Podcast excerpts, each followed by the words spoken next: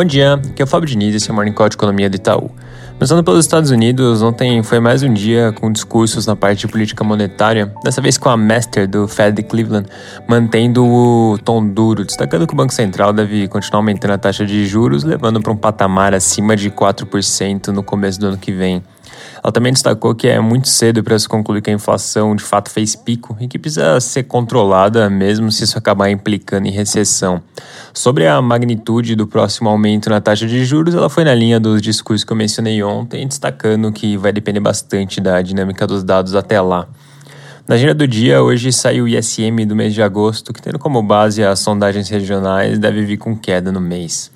Fechando a parte internacional com um comentário rápido de China, mais uma vez os mini surtos de Covid trazendo preocupação por lá, com casos em alta em várias províncias, que inclusive levou a mega cidade de Chengdu a declarar lockdown. E com isso, commodities metálicas têm sofrido bastante na semana. O minério de ferro, por exemplo, já caiu mais de 8%.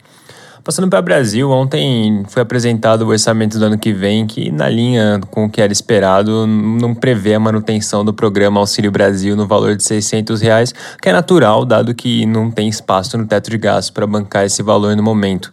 Mas o Ministério da Economia e o próprio presidente Bolsonaro têm sinalizado claramente a intenção de se manter 600 reais. E nesse sentido, tem inclusive voltado a aparecer algumas notícias de que um possível caminho para bancar essa manutenção seria via a aprovação da reforma do imposto de renda, que, recapitulando aqui, dentre outros pontos, estabelece a taxação de lucros e dividendos. De modo geral, até reforçando o que eu comentei ontem, essa versão do orçamento ainda deve sofrer alterações significativas, porque ela acaba sendo sendo bastante condicionada ao resultado das eleições. Mudando de assunto, ontem o IBGE divulgou a taxa de desemprego para o mês de julho, que recuou para 9,1%, bem em linha com a nossa expectativa, que olhando em termos sazonalizados, ficou um pouco abaixo disso, em 8,8%.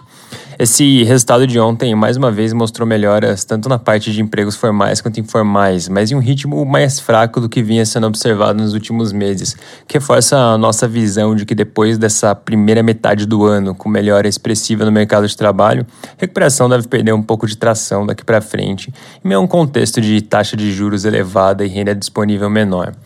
Ainda sobre dados econômicos, agora às 9 horas o IBGE divulga o PIB do segundo trimestre.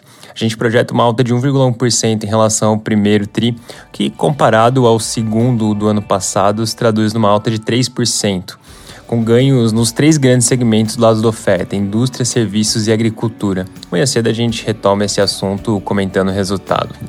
Para finalizar, fechando a maratona de pesquisas de intenção de voto que saíram nessa semana, hoje à noite o Instituto Datafolha divulga um novo levantamento. É isso por hoje, um bom dia.